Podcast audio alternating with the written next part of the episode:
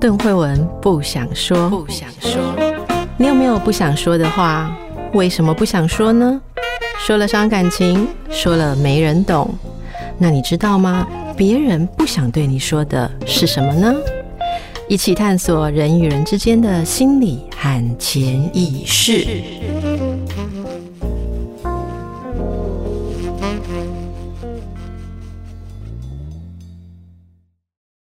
欢迎来到神话人生，我是邓惠文。大家好，我是叶伟忠。我不是女英雄，但是我喜欢写信。呃，你以前常常写吗？我假设你现在不写。以前常常写，后来就不知道写给谁。呃，嗯、以前写过很多很多的信，嗯、后来大家好像就不太写信。嗯、我觉得从写纸本的信，后来转为写邮件的信，都还有在写信。是什么东西大大的破坏了写信这件事？嗯、就是 Line，就变传讯息了。所有人都在传讯息。对，然后讯息不是信，讯息。嗯格式不太一样，而且你在 LINE 里面，因为它是用手机，所以你也不会打很长。然后在 LINE 里面打很长也很奇怪，不利阅读。我觉得它的本质就是两个人及时的对话。对，那跟你写那跟你写一封完整的信，有头有尾写到最后，然后对方必须要看到最后，而且你不能够得到马上的回复。不是不能够得到，有时候你也可以反过来说，不会在中间被对方的回应打断。对，因为通常我们如果，例如说，我现在写封信给伟忠，我可能会写的文情并茂。可是我如果是一边写，你一边看到，嗯、然后你马上就回话的时候，我一定会马上又会有意见不同啊，然后会觉得说不是啊，你误会了我的意思啊，然后什么什么，然后就吵起来了。对，嗯、不一定吵起来，但是就不会像原来那样完整的写完。那所以，所以当然，LINE 你也可以。有人会说，argue 说，你也可以整封信写完、打完再送出啊。问题是，那还是很奇怪，嗯、就是它就是不是一个 for 那种东西。我觉得最好的写信是像以前我小时候，我小学的时候有笔友嘛，然后写信之后就要折好拿去邮局寄，寄了之后回来就开始等回信。对，然后等回信的时候会一直下去开信箱，嗯，看有没有。回信来，我觉得那真的是非常美好的记忆。我觉得现代人就没有这样子的快乐了。好，你在那边等信的时候，会觉得说，信是还没到他手上吗？还是他还没看呢？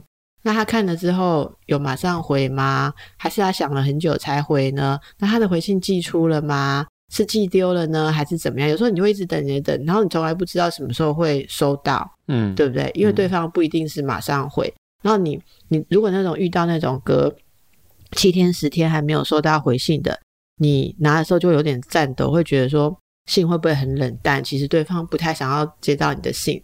然后如果拆开来发现，其实对方其实是很热情的回应，然后跟你说啊，他之前那个呃去旅游了三天没有看到信，还是信他妈妈收起来了，忘记拿给他，还是说呃他犹豫了好几天，然后重写了好几次，呃都没有办法用。呃，纸短情长，没有办法用文字表达承载他的意思，所以他觉得回给我的信要很慎重，然后你就会很高兴，然后那种狂喜，就是那种会起起落落三温暖的那种感觉。自从 email 之后，就没有再享受过。你在等信的时候，你你家在几楼？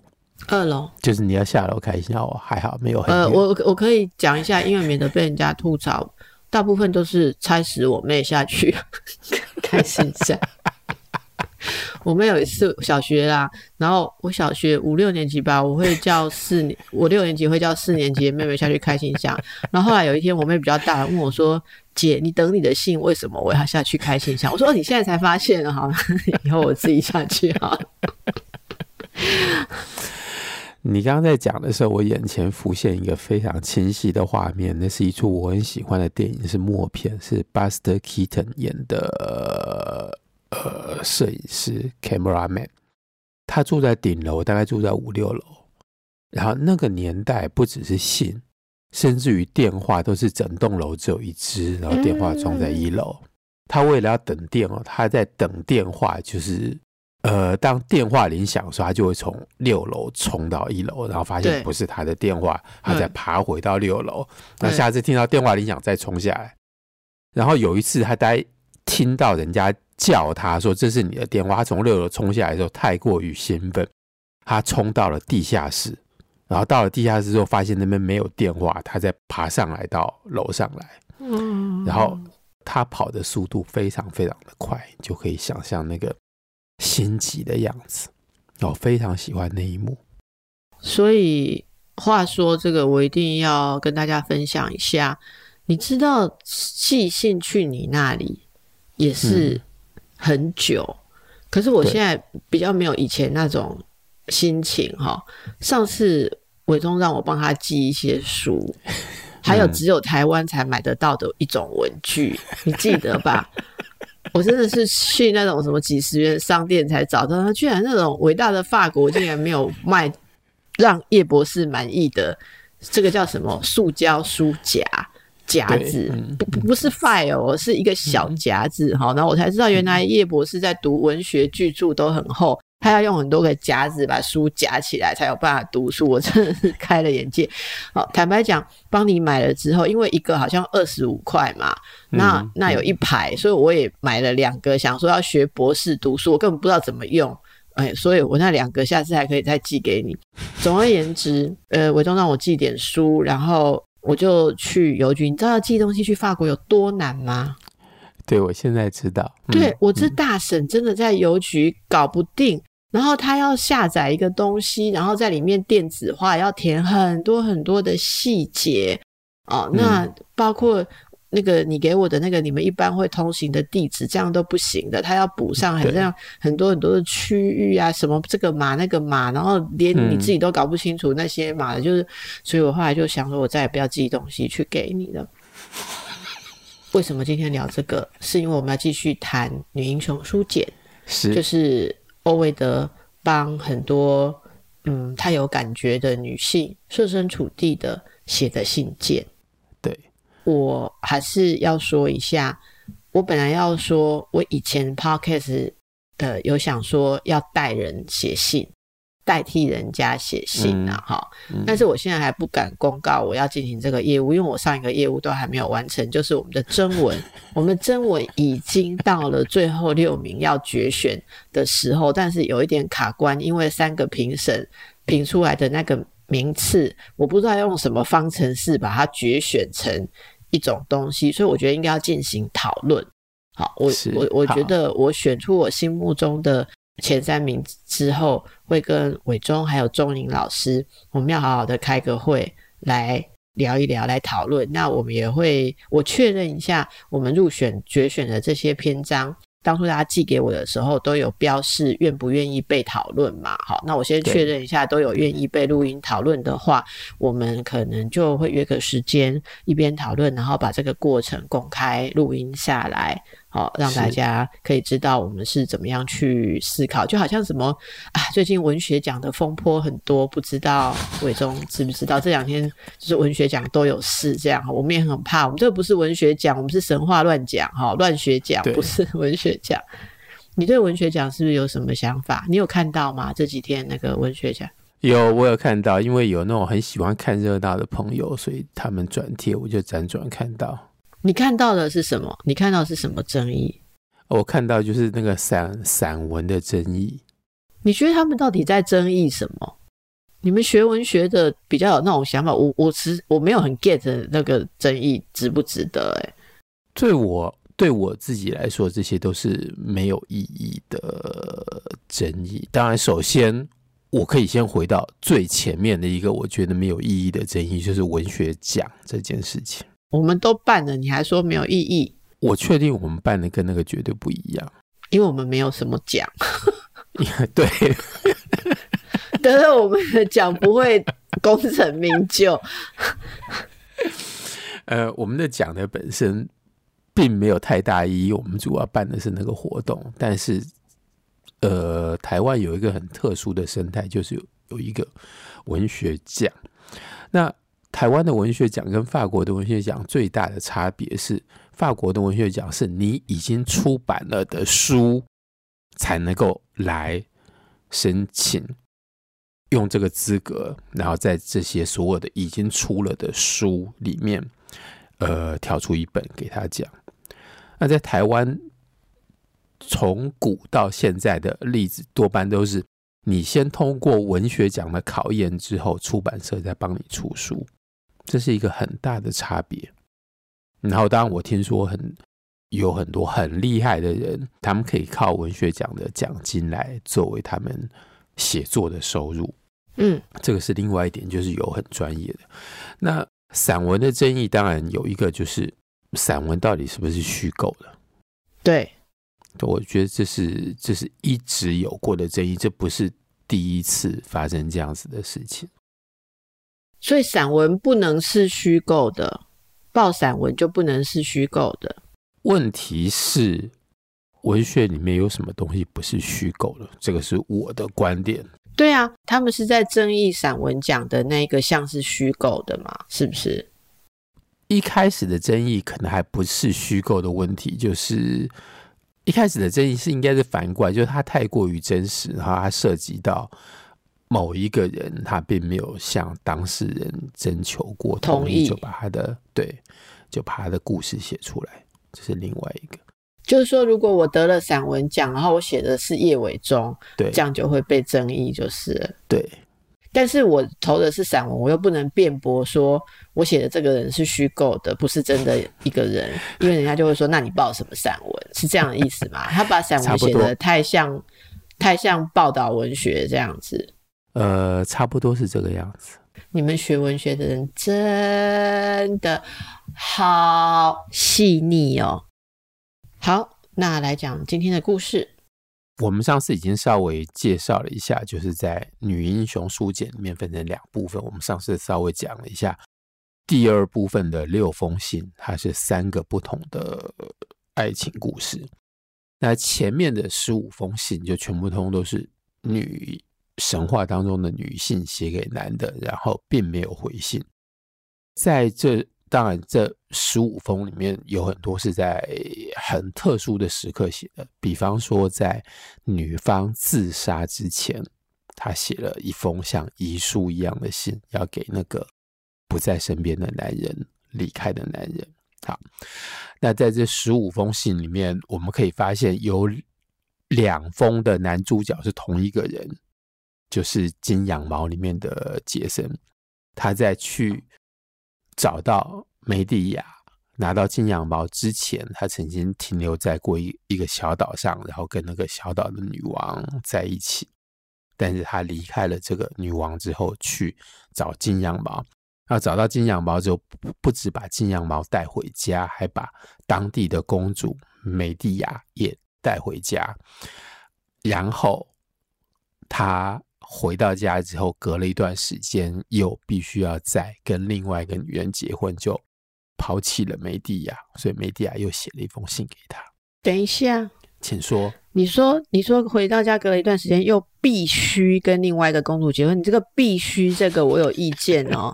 好，你不要讲必须哦，然后必须跟另外一个人结婚，他就是想要跟另外一个人结婚，然后抛弃米蒂亚。呃，没有必须哦。好。我好像用暴力迫使别人屈服。好，那你继续。OK。我之所以会再提到一下梅蒂亚，是另外这一家人跟梅蒂亚也有一些血缘血缘的关系。在这十五封信里面，有另外三封信其实是发生在同一家人的身上。OK，这个故事。我必须要从头讲过来，让大家稍微了解一下状况。好，这个故事的开头，我们要到克里特岛。然后我刚刚稍微找一下，我还没有找到，就是在神话人生的前面有一次，因为慧文有事，所以他就叫我自己录了一集。好。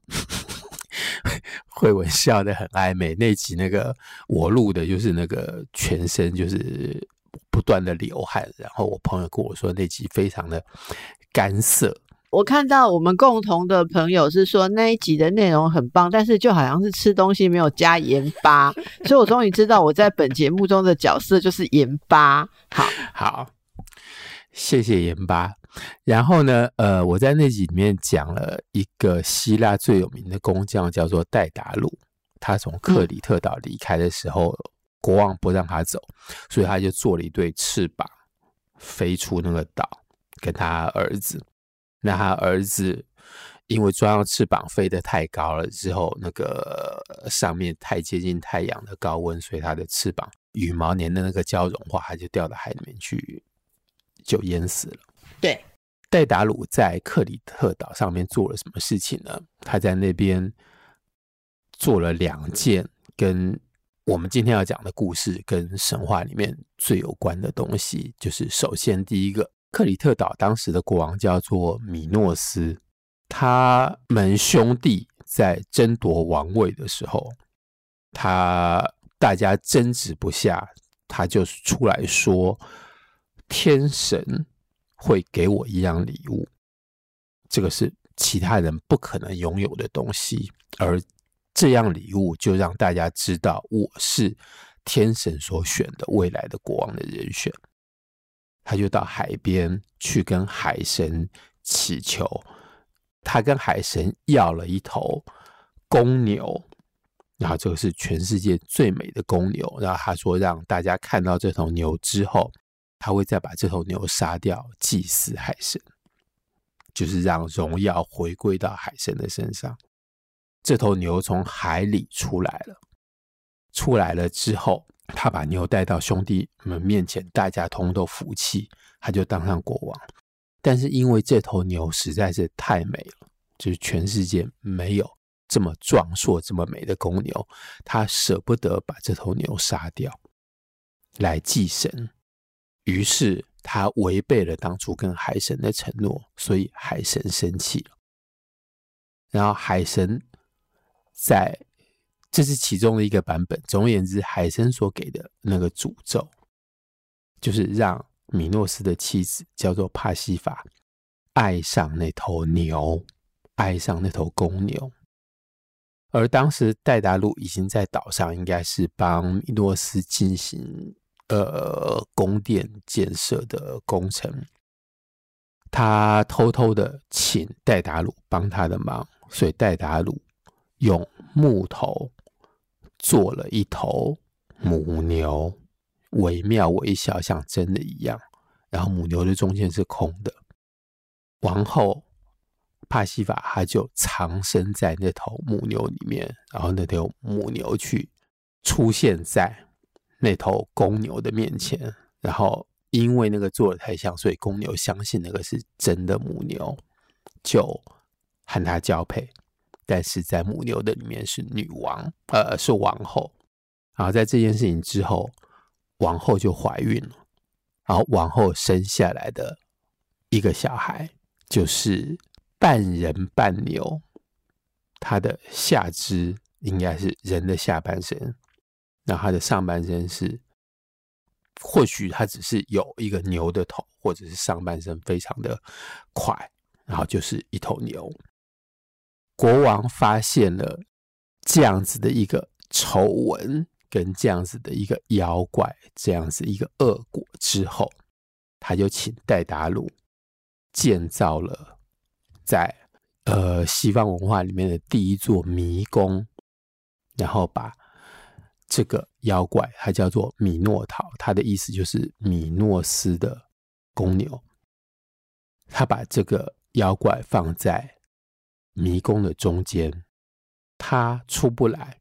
其他人，你进了去，你也永远出不来，就没有人看得到这只公牛。这个妖怪应该这么说：米诺陶另外一个名字叫做小星星，就是天上的星星。阿根廷作家波赫士用这个名字写了一篇很美的故事。你就是听到一个人的独白，他非常的孤独。那他听得到远方外面的城市的声音，但他永远看不到他们。所以波赫士的解释是他为什么叫做小星星？他住在迷宫的中央，他唯一能够看到的东西是他抬起头看到天上的星星。然后，因为戴达鲁知道这个秘密，所以国王不让他离开这个岛，之后才会有他做翅膀逃走的这件事情。关于这个迷宫，关于那个半人半牛的米诺陶的故事的后半部呢，是需要每年或者每三年或者每九年用活人祭祀他，就是每次要选七个童男跟七个童女送进去，被他杀掉或者被他吃掉。然后这件事情，当时克里特岛是爱琴海上面的霸权，所以当时希腊的雅典还没有这么强盛的时候，就是每年是由雅典提供这样子的十四个七男七女的小孩来祭祀。然后某一年，雅典未来的大英雄叫做特修斯，他就自告奋勇去参加了这个行列。然后他到了克里特岛之后，克里特岛的公主帕西法和国王、王后跟国王生了非常多个小孩。米诺陶是一个 神话里面的意外跟例外。好，他的和国王有两个女儿，其中一个姐姐叫做亚丽安娜，或者是亚历安德娜，我们就讲亚丽安娜。亚丽安娜马上就爱上了特修斯，一见钟情。然后她不希望特修斯死在迷宫里面。你进去就算把那个怪物杀掉，你一样永远出不来。所以亚丽安娜想出了一个方法。就是给他一个线团，你把线团的一头系在迷宫的出口，然后你带这个线团进去，然后你出来之后就沿着这条线走出来，你一定可以走得出来。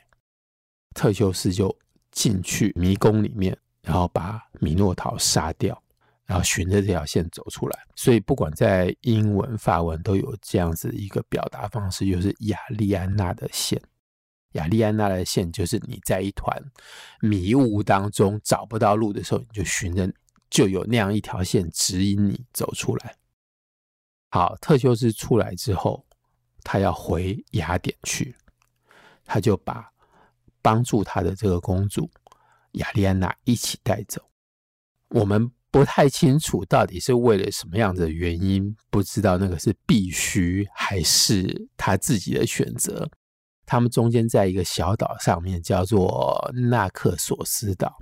他们停在那边，但是第二天船要继续开的时候，亚利安娜就被放在那个一个人被丢在那个小岛上面。所以在《女英雄书简》里面，其中的一封是亚利安娜写给特修斯的。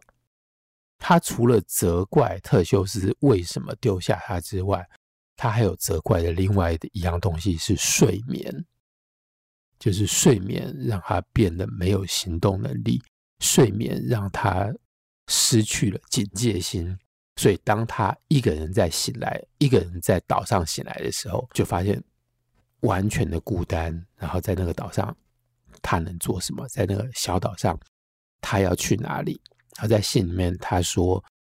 当然，一开始是大喊，因为他醒过来的时候还看到船帆在海上海洋的远处，但是他不管怎么样的叫喊，对方那边都已经听不到，所以他还在岛上的树上面把白布系在上面。他说：“就算你听不到我叫你的声音，你回过头来，至少可以看得到岛上的这片白布。”知道我在这里，知道我在这边呼唤你。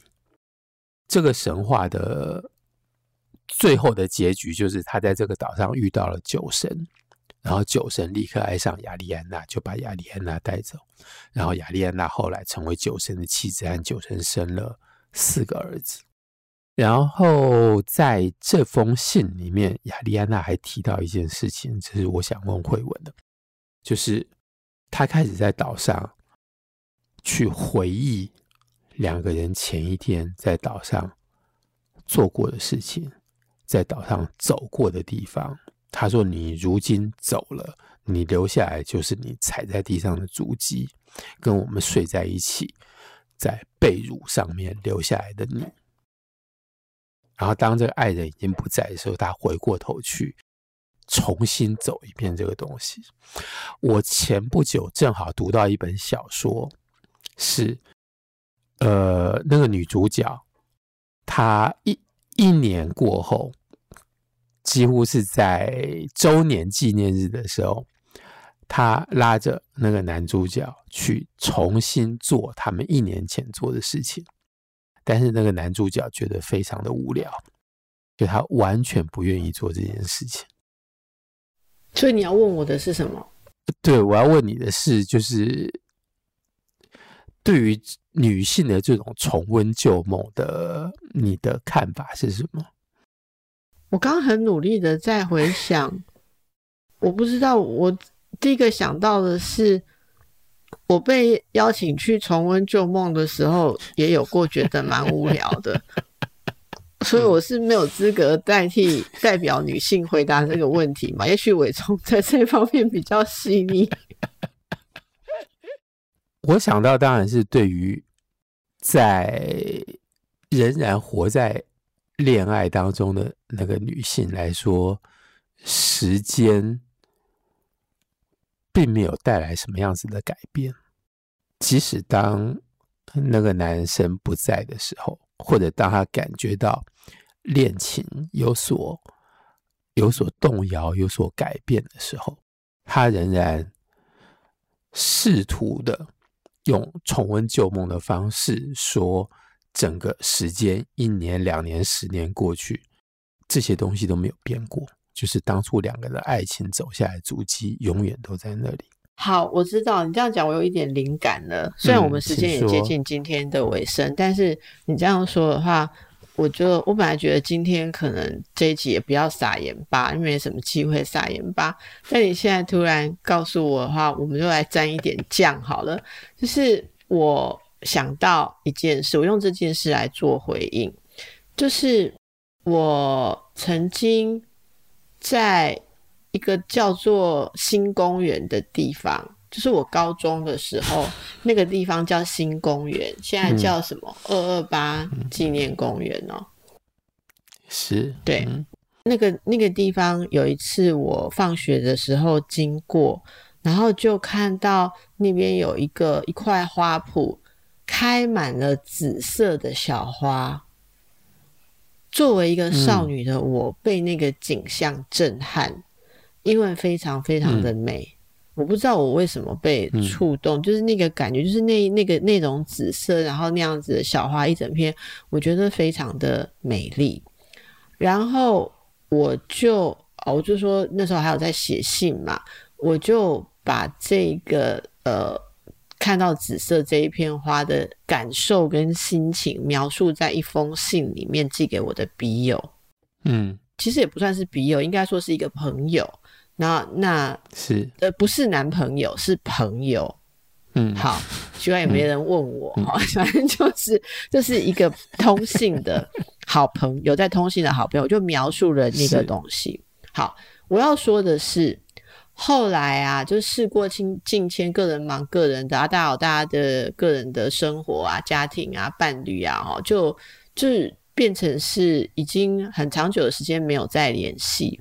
我想大概有已经几十年没有再联系，嗯、但是当然知道彼此存在哪里，可是就没有再联系。可是我每次经过那个公园的那个花圃。嗯，看到花的时候，有时候不一定是要开紫色。其实，例如说，假设今年你知道公园的花圃是公园处养护处维护的嘛，他们可能今年就买了别的，因为那都是呃一年生的植物，嗯、他可能今年是红色的啊，明年是黄色的啊，后年是白色的啊。那我每一次经过那里看到呃他们又开了新的花的时候，我都会想起当年的那一个朋友。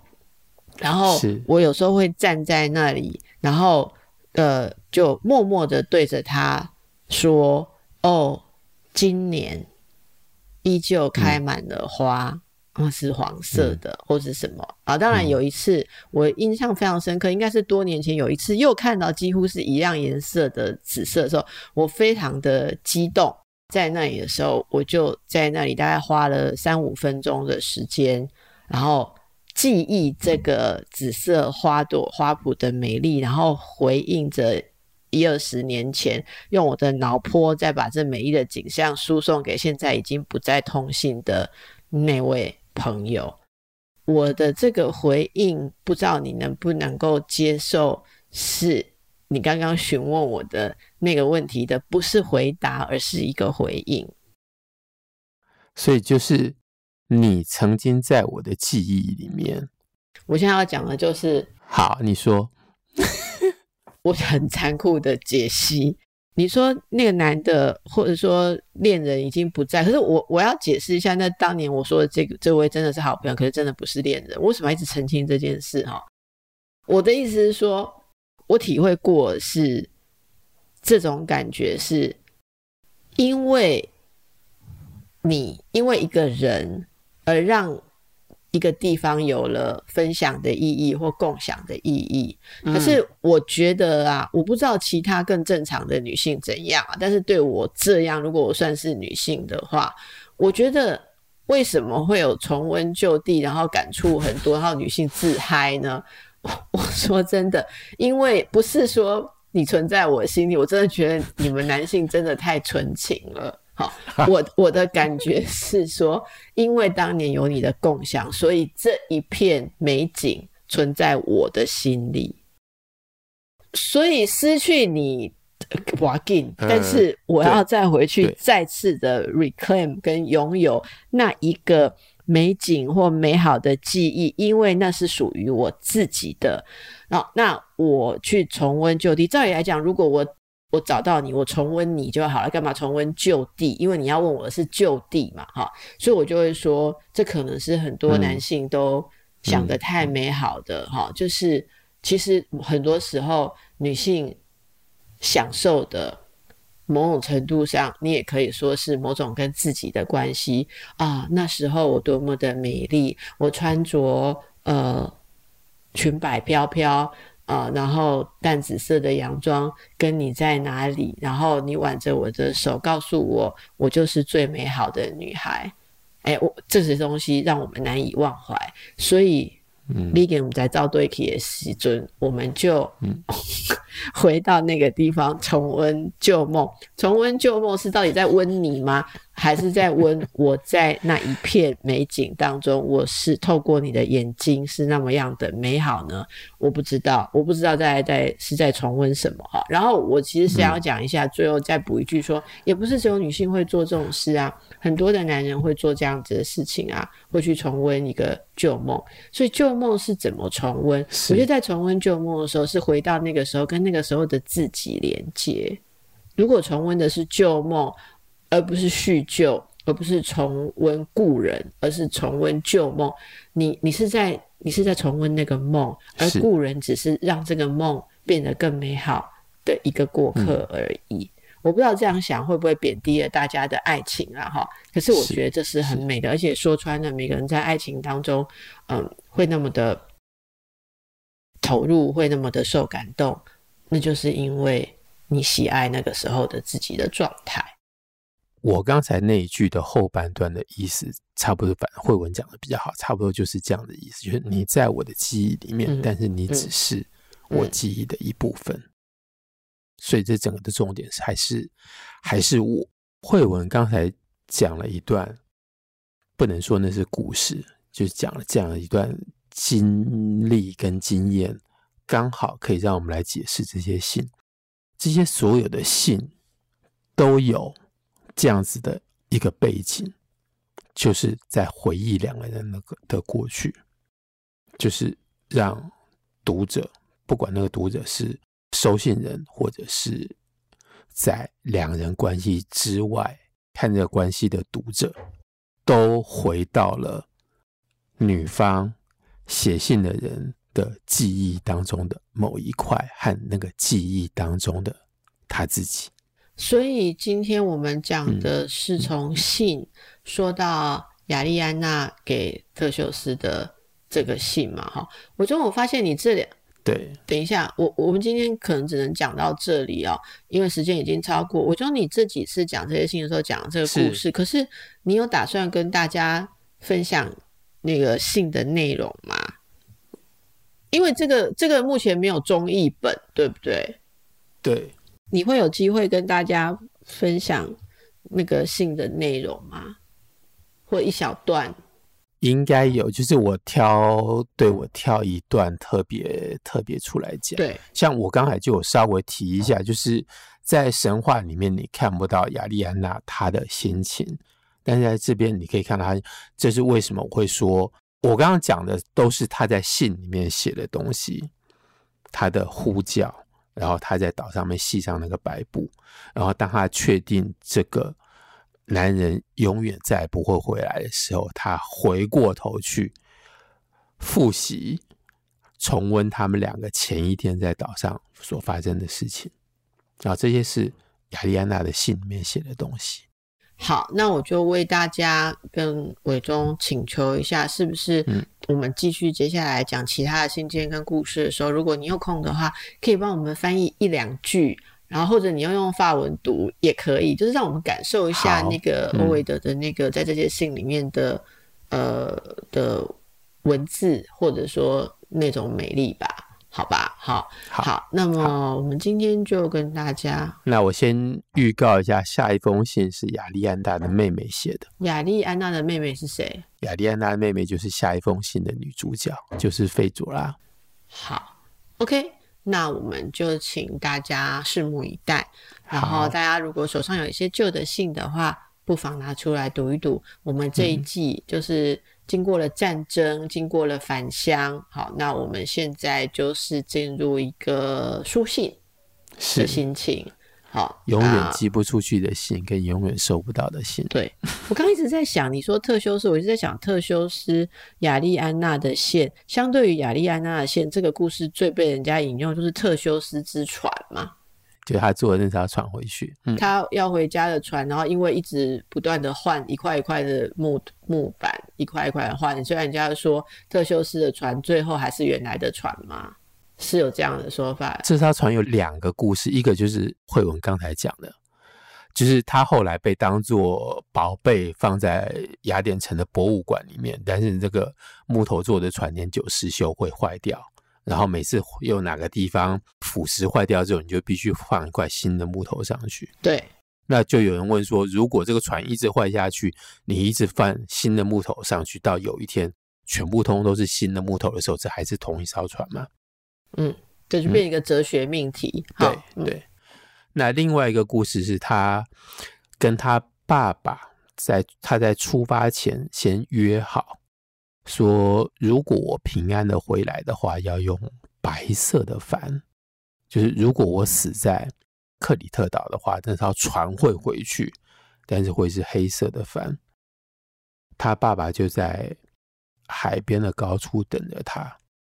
然后他回去的时候，因为太高兴，他忘记换烦的颜色。